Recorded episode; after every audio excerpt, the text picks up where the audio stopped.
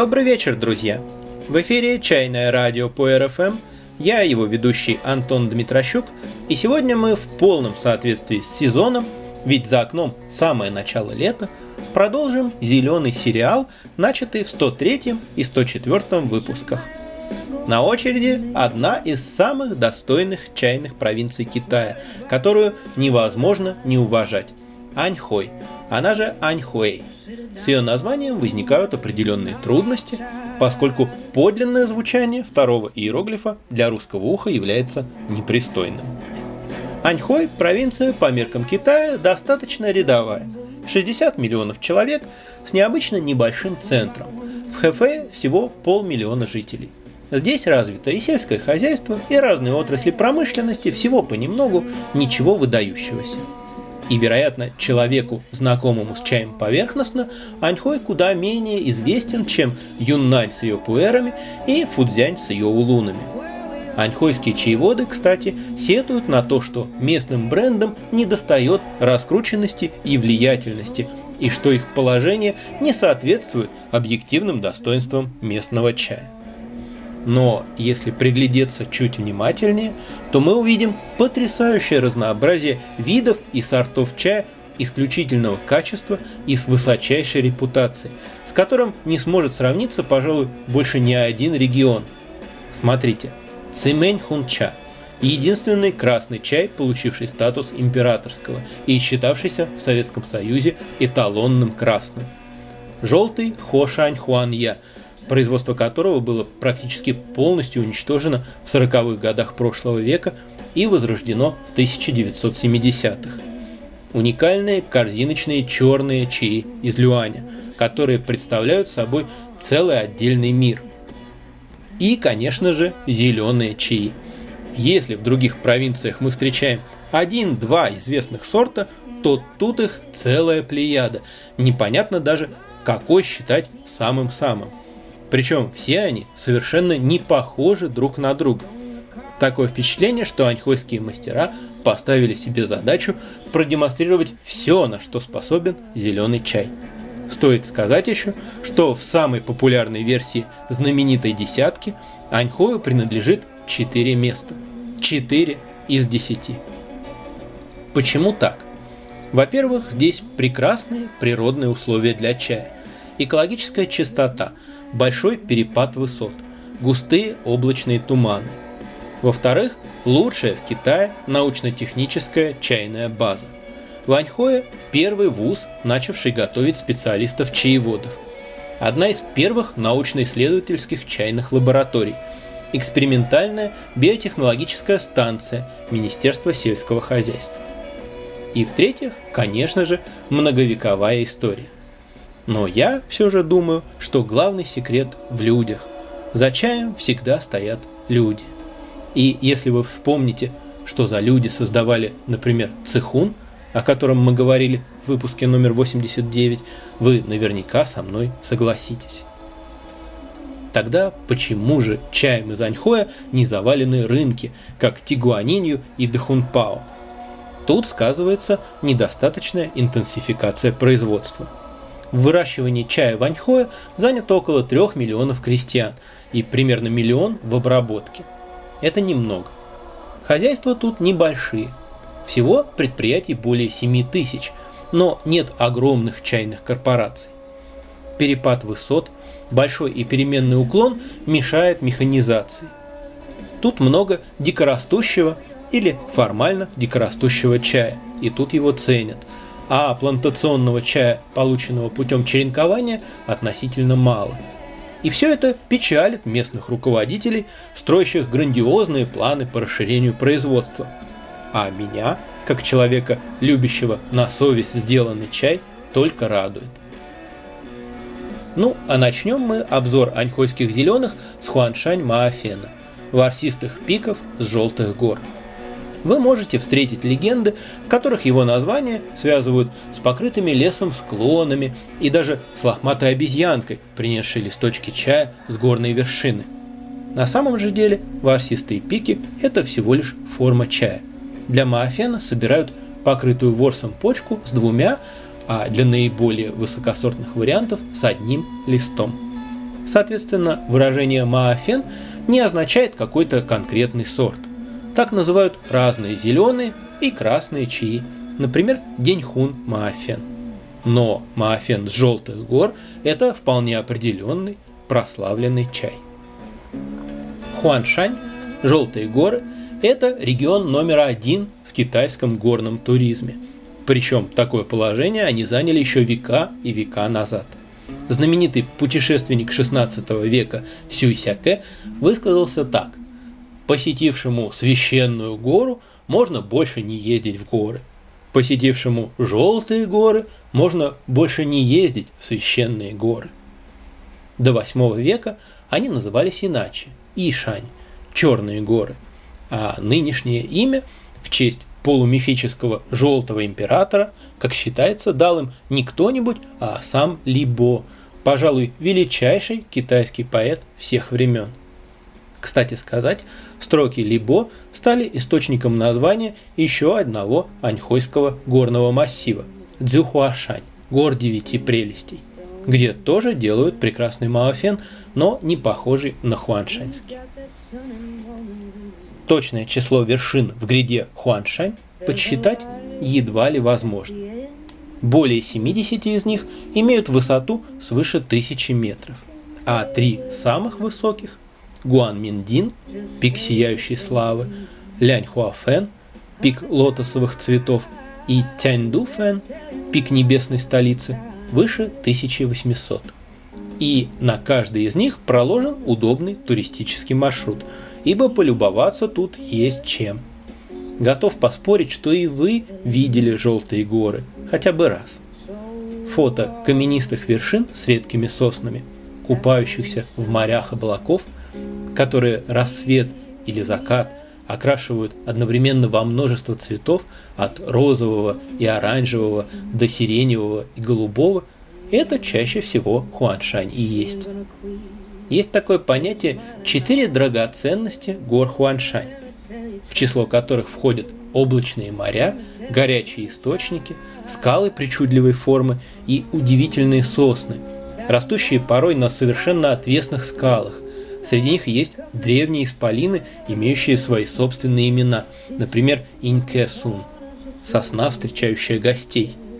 Иногда, как о пятой драгоценности, говорят о рассветах в Хуаншане – это действительно потрясающее зрелище. Так что неудивительно, что перед каждым рассветом вершины сплошь покрываются туристами. Хуаншань – это бесконечное паломничество к небу и восходящему солнцу. Если верить окружным летописям, то чаеводство зародилось в этих краях еще в династию Сун почти тысячу лет назад. Но история сорта Хуаншань Маофен начинается примерно в 1875 году в правлении одного из самых чайных императоров – Гуансюэ. Случается, даже сорта чая называют в его честь. Когда один местный чаевод, продававший чай на рынках в западном Аньхое, рискнул поехать в другую сторону и доехать до Шанхая. Бесчисленные чайные лавки с великолепным чаем так впечатлили его, что, вернувшись домой, он задался целью сделать такой чай, который можно было бы с гордостью показать в столице. Интересно, что первые его партии оказались высоко оценены и были полностью скуплены торговцами из Британии и России. И вот этот интерес со стороны иностранных купцов предопределил уважение к Хуаншань Маофену и в Китае. В общих чертах технология производства хуаншань маофена типична для любого зеленого чая. Сбор, подвяливание, убийство зелени, сминание и формовка и сушка. И все это укладывается в одни сутки. Кстати, а вы никогда не задумывались, почему изготовление зеленого чая продолжается до суток? И почему основные операции часто выполняются вечером, а сушка даже ночью? Ведь собирают-то чай рано утром. Дело, конечно же, в том, что во многих местах, и Хуаншань не исключение, одни люди только собирают чай, но не обрабатывают его, а другие только обрабатывают чай, собранный другими. И они должны еще встретиться и поладить. Так что в сезон сбора в середине дня хуаншаньские поселки вдруг оказываются заполнены галдящей толпой людей, продающих друг другу чай. А еще через час все снова стихает. Убийство зелени может осуществляться и в горячем котле, но есть и особенный местный способ, при котором чай кладут на металлическую сетку с вертикальными полосками-разделителями, которые нужны, чтобы он не сбивался в одну кучу, а лежал в ячейках тонким слоем. Эту сетку размещают над углями и вручную или с помощью механизмов резко двигают в разные стороны. Таким образом, чай находится в постоянном движении и равномерно прогревается, но форма листьев сохраняется при этом лучше, чем при перемешивании в котле. Формовка тоже имеет свои особенности. Тот, кто знаком с качественным маофеном, знает, что его флеши имеют практически природную форму и необычное для зеленого чая богатство оттенков. Тут можно увидеть и салатовый, и золотистый, и цвет слоновой кости. Отчасти это напоминает белые чаи. Это потому, что вместо интенсивного сминания и скручивания маофен только аккуратно простукивают плоским шпателем. Причем, чем нежнее и лучше сырье, тем более бережной должна быть обработка на каждой из стадий. У наиболее высококачественного маофена термическое и механическое воздействие на чай так невелико, что некоторые чайные метры считают, что его следовало бы рассматривать как отдельный вид чая. Так сильно он отличается от прочих зеленых, в том числе и от маофена, но низкосортного. Приготовление его тоже требует внимания, ума и особого подхода. Есть китайские мастера, которые считают, что к хуаншань маофену очень хорошо применим принцип «тонкий чай завариваем грубо, грубый чай завариваем тонко». Благодаря бережной обработке целостность клеточных стенок у высокосортного маофена выше и требуется втрое больше времени, чтобы горячая вода извлекла из листа его содержание а если заваривать его короткими проливами, он будет безвкусным. Но длительностью экспозиции грубость и ограничивается. Вода все равно не должна быть слишком горячей, и лить ее надо аккуратно, тонкой струей и не с высоты. Еще говорят, что лучше сперва наливать только половину или треть воды, а через некоторое время доливать остальное, наполняя посуду доверху. Еще говорят, что Хуаншань Мафен не любит просторную посуду, и чем меньше будет сосуд для заваривания, тем лучше. В общем, понятно, что это не самый простой в обращении чай, и это по-своему интересно. Что же касается его вкусового профиля, то его описывают и как орхидеевый, и как магнолиевый, и как дынный. Лично мне свежий Хуаншань Мафен часто напоминает острые запахи молодых пряных трав, в частности крест салата. Отличительной особенностью его является долгий аромат, который сохраняется даже тогда, когда чай полностью остыл. Наверное, это тот случай, когда проще попробовать. Но вот что интересно. Когда китайцы рассуждают о том, как правильно заваривать хуаншань маофен, они используют выражение фэн юнь не так уж много есть на свете чаев, о вкусе которых говорят как об уникальной мелодии, гармонии, юнь. Есть янь-юнь, гармония утесов, есть инь-юнь, мелодия тигуанинь, чень-юнь, мелодия старых шенов и фэн-юнь, гармония вершин.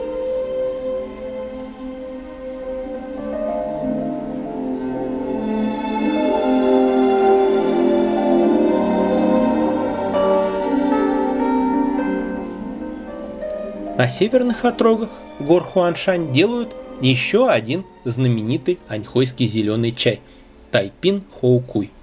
Его название переводят либо как обезьяний главарь или предводитель, либо как главарь длинных лезвий из тайпина, или точнее из хоукена. Первое – это буквальный перевод, а второе – более адекватно по смыслу. Слово «тайпин» обычно ассоциируется с восстанием XIX века, но в данном случае это просто название уезда, откуда родом этот чай. Сейчас, правда, административное деление изменилось, и такого уезда больше нет. Но кое-какая связь тут есть. Тайпин дословно означает «великий мир» или «великое спокойствие».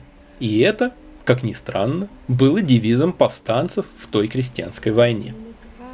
Одним из имен создателя этого сорта было Куй, а жил он в селе около Хоукена, обезьяньего урочища.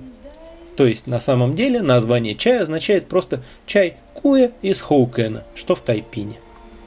В этих местах еще до начала династии Мин производили чай особенной формы – дзянча – чай лезвия. Местный чай отличается большой скоростью роста молодых побегов. Листья вырастают до 5 см и более за считанные дни, оставаясь при этом нежными и пригодными для производства высококлассного чая.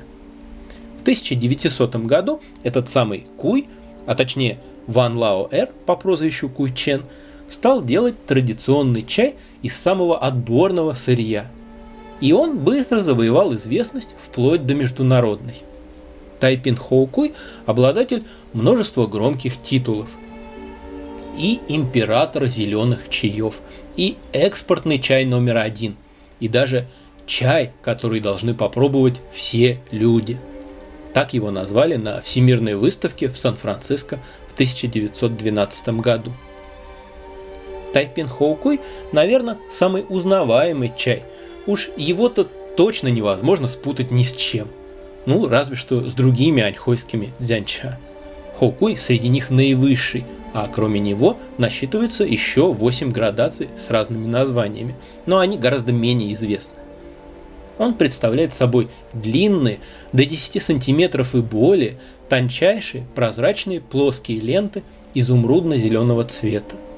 Поэтичные китайцы называют это лесом пик и мечей, а прозаичные русские часто обзывают его зеленой лапшой. Собирают его позже, чем другие зеленые чаи экстракласса. Два классических периода сбора приходятся на начало сезона гуюй, хлебных дождей, то есть в районе 20 апреля, и на начало следующего сезона лися, наступление лета, то есть 5 мая, с небольшим перерывом между ними. Такова специфика местного климата. Собирают почку с двумя длинными листьями. Говорят, одна пика, два ножа. Или с тремя. Побег должен быть достаточно длинным. К выбору сырья подходит очень тщательно. Существует длинный перечень правил, что собирать, а что нет. Но и этого мало. После сбора все сырье раскладывают и сортируют флеши по форме и длине. Тайпин хоукуй – это чай, в котором каждую чаинку брали, пристально рассматривали и клали отдельно от других. Шацин, фиксацию зелени, проводят в котле и уже в процессе этого начинается формирование полосок. Затем сушка в несколько этапов на ситах с постепенно понижающейся температурой. Во время сушки чай сначала прохлопывают, распластывая листья, а затем еще и заворачивают в ткань и придавливают. Поэтому на чаинках Тайпин Холкуэ обычно видна сеточка от ткани. Финальную сушку проводят снова в котле, а потом еще горячий чай перекладывают листьями особого низкорослого бамбука – индокаламуса. Считается, что это играет важную роль в создании тонкого и долгого аромата хоукуя. У местных чаеводов даже есть грубоватая поговорка. Чай – трава, бамбук – вот сокровище. Приготовление тайпин хоукуя представляет некоторую сложность просто из-за его формы. Пока он сухой, он не помещается толком ни в чайник, ни даже в самую большую гайвань. А вот к условиям заваривания он не требователен. Хороший хоукуй не горчит даже при длительной экспозиции. У него нежный, теплый орхидеевый аромат и совершенно особенное настроение, задумчивое и немного грустное. В нем есть что-то от сожаления о том, что ни один, даже самый прекрасный миг невозможно повторить дважды. И что-то от кристальной ясности восприятия, которое всегда печально. Но это очень тонкий слой. Чтобы его заметить, нужно быть внутри себя очень расслабленным, свободным и тихим. И эта тонкость, едва уловимость, характерна для всех аньхойских зеленых чаев, но для каждого со своим оттенком. Хотя встречается и другой тайпин хоукуй с гораздо более короткими и узкими чаинками. И лет 10 назад в российских чайных клубах он встречался часто. И мне не так-то легко было привыкнуть потом к традиционной лапше. Сейчас такой мелколистный тайпин называют обычно дикорастущим. И делается он раньше традиционного. В этом году мы пили такой чай, собранный как раз на цинмин –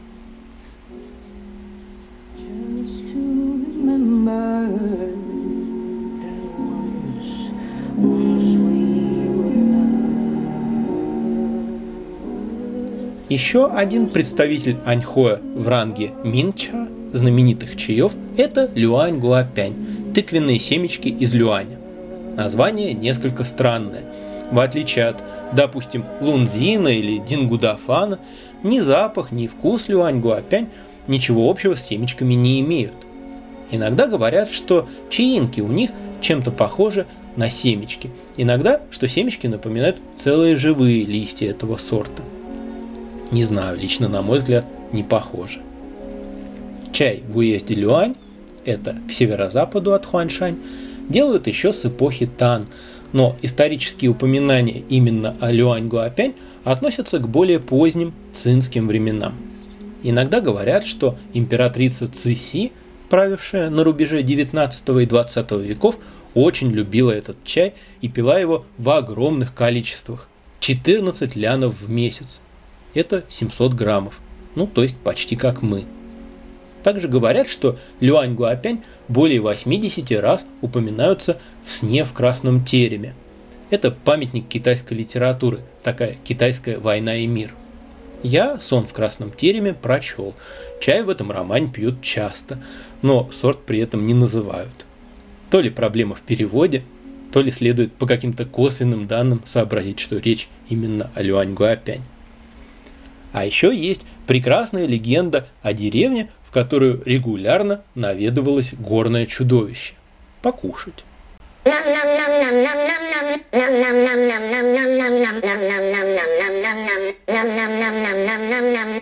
Пока Гуанинь, которой были обращены мольбы крестьян, не подарила им несколько кустов чая, порекомендовав посадить их между деревней и логовом монстра. И чудовище было так очаровано их ароматом, что его агрессивные намерения испарились. Потому и не кусают. А может быть, оно просто не любило чай. С монстрами такое бывает. Шутки шутками, но у таких историй есть определенный заряд. И если вы сможете его уловить, то почему бы этим и не воспользоваться? Ну, например, хотя бы для борьбы с детскими страхами. В Люань Гуапянь интересно то, что для нее, вот не могу говорить об этом чае, иначе как в женском роде, отбирают только строго определенные листья. Срывается целый побег, сбор происходит тоже довольно поздно, ближе к маю и в мае, но почки, первые, третий и четвертые листья идут на другие чаи. Для Люань Гуапянь берутся только вторые листочки. Вот почему они все одинаковые. Они продольно, но не очень плотно скручены, равномерно темно-зеленые. В целом, Люань Гуапянь тоже легко узнать в лицо. В ней нет каких-то маркерных характерных нот, но у нее нежный, довольно сложный и богатый вкус, который переливается и играет и от заварки к заварке, и от чаепития к чаепитию.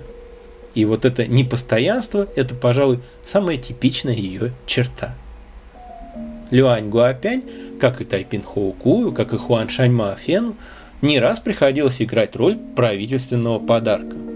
В 2007 году все они, вместе с еще одним аньхойским зеленым чаем, Хуан Шань Люймуданем, зеленым пионом, были подарены тогдашним руководителем КНР Ху Цзиньтао Владимиру Путину. И это неудивительно, ведь господин Ху сам уроженец Аньхоя – а в 2010 году Дмитрий Медведев получил в подарок USC Цуйлань, изумрудную орхидею из уезда USC, относительно новый аньхойский чай, созданный в 1980-х. Его нам попробовать пока не доводилось.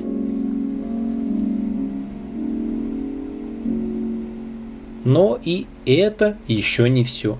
Нельзя не сказать хотя бы пару слов об очень уважаемом нами Дингудафане, которого часто величают дедушкой Лундзина.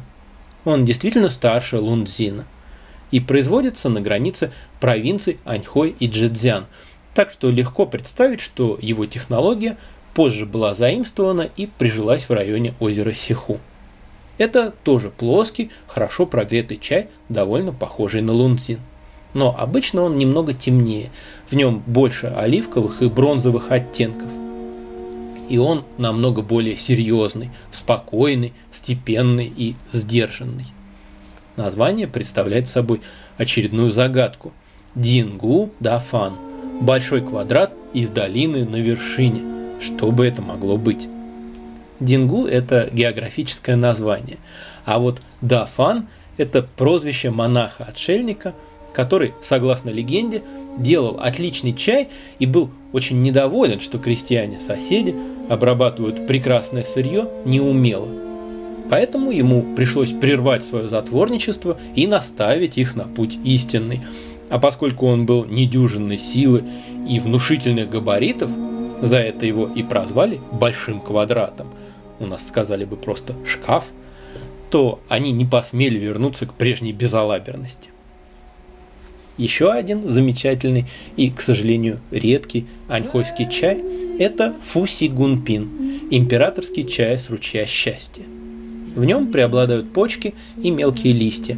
У него сладкий вкус луговых трав, клевера и орехов. И по тонкости состояния он очень похож на тайпин хоукуй – но с противоположным, безмятежно счастливым настроением. Делают ваньхой и цюэше, воробьиные язычки, хотя их родиной считается провинция Дзянсу, и самые впечатляющие цюэше, какие мы пробовали, были исинскими. И еще один интересный чай – буддийский фо ча маофен из Цзюхуашань, гор девяти прелестей в центральной части Аньхоя. Их еще называют Лянь Хуа Фого – буддийский рай в цветах лотоса. Этот горный массив – одна из четырех крупнейших буддийских горных святынь Китая. В Дзюхуашань несколько десятков монастырей, утопающих в густых туманах, и практически весь местный чай является полностью монастырским. За рубежом он не очень популярен как и сами горы Девяти Прелестей, не слишком посещаемые иностранными туристами, но все-таки в России встретить его можно. Хотя это и Маафен, на хуаншаньские ворсистые пики он не очень похож. Он очень аккуратно сформован, все флеши практически одинаковые. Они похожи на крошечные острые трезубцы, которые сами собой соединяются попарно, как бы вкладываясь друг в друга. А его ярко-зеленый цвет – напоминает Анзибача. Это легкий, чистый, тонкий и тихий чай. И это перечисление можно было бы продолжать еще долго. А ведь это одна единственная провинция. Видите, как интересен мир китайского чая? Но на этом на сегодня все. Сегодня в студии самой домашней чайной Савай Панда звучал новый альбом Мелоди Гардо.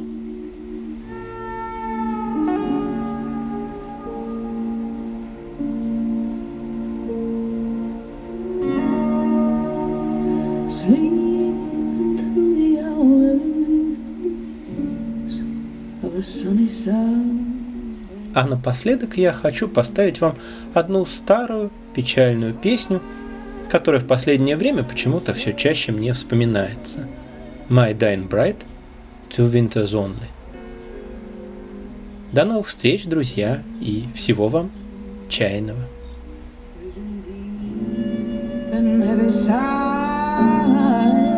all the things alive